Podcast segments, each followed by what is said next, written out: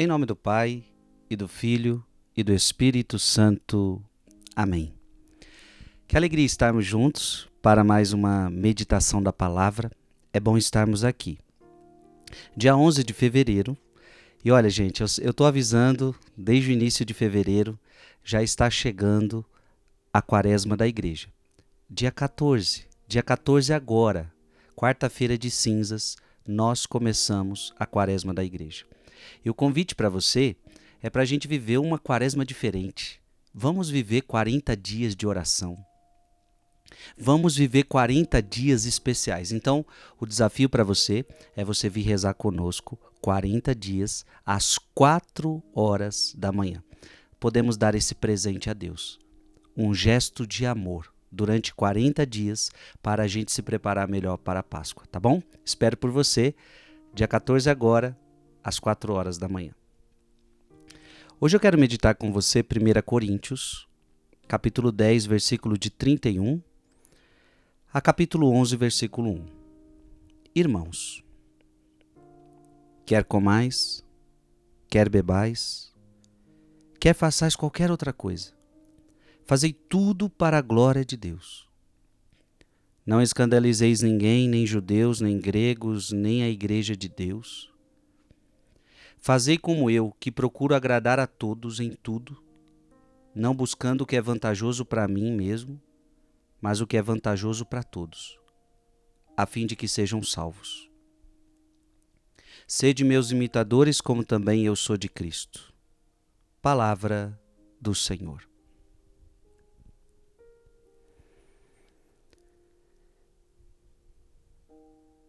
Olha, olha que palavra forte esta.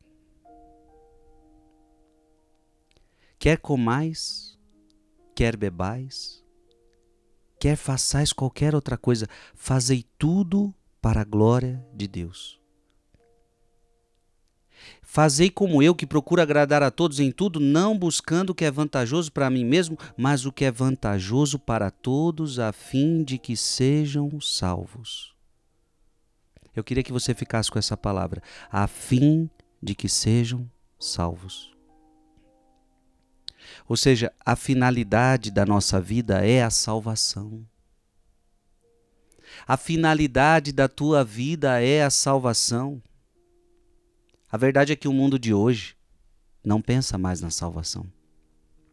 O mundo de hoje só pensa no aqui e no agora. O mundo de hoje só pensa no aqui e no agora. Na minha profissão, em passar na faculdade.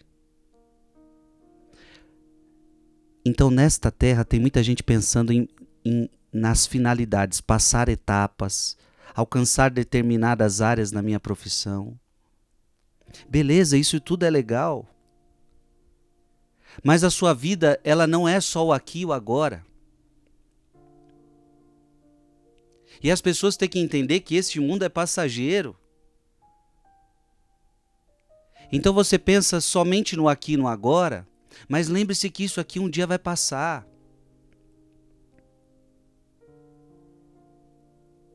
O mundo moderno, ele só pensa em se salvar, mas só para este mundo.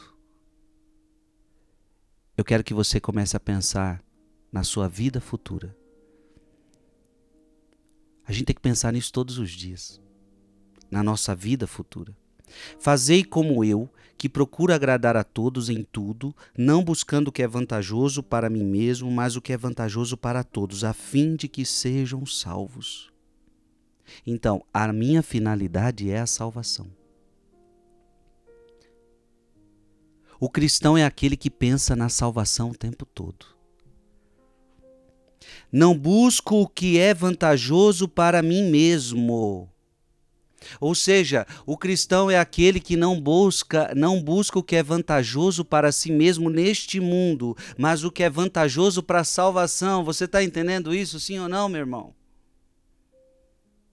Porque qual é o problema? A gente só busca vantagens neste mundo. A gente, a gente só busca vantagens para essa terra. Temos que buscar o que é vantajoso para nós para a eternidade.